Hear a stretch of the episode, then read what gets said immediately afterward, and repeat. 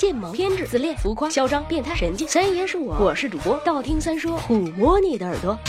十万个为什么？弄啥嘞？弄啥嘞？这是河南人，干什么玩了？这是东北人，你个逼样样像什么？这是山东人，我都比不得。这是杭州话，你宾果，这是广东话，四圈儿，这是四川话。总的来说，中国北方的方言虽然有个别疑难词汇，但总体上总会听得懂。而南方的方言，说句实话，说快了听着跟外国人一样。那么为什么南方的方言更难懂呢？这个嘛，有地域的原因。北方地区地势平坦，区域流动比较便捷，所以语言接触相对频繁，语言使用者之间没有太多的隔阂。而南方多山脉多丘陵，即便平原地区也是河流纵横，地形破碎，区域流动相对困难，各地区之间就相对独立，语言接触很少。再加上中央政权影响小，天高皇帝远啊，民族复杂，于是就形成了许多方言，可以有相对独立发展的较好的环境。我们以福建为例，其方言的复杂程度可以说完爆其他各个省份。经过国际认证的地方方言就有六种，包括闽东方言、闽中方言、莆仙方言、客家方言、闽北方言、闽南方言。另外就是历史造就的了，金元这些古代野蛮人进行的屠杀和残酷的统治政策，只波及到中国北方地区，南方受侵害稍小，至少江西、江东、浙江、福建的人口基本保全，也就使得这些地方成为现在方言种类最多的地方。想一想，现在普通话说得好的孩子，都是古代折翼的天使啊！呵呵呵呵呵呵呵，我就是天使喽，晚安啦。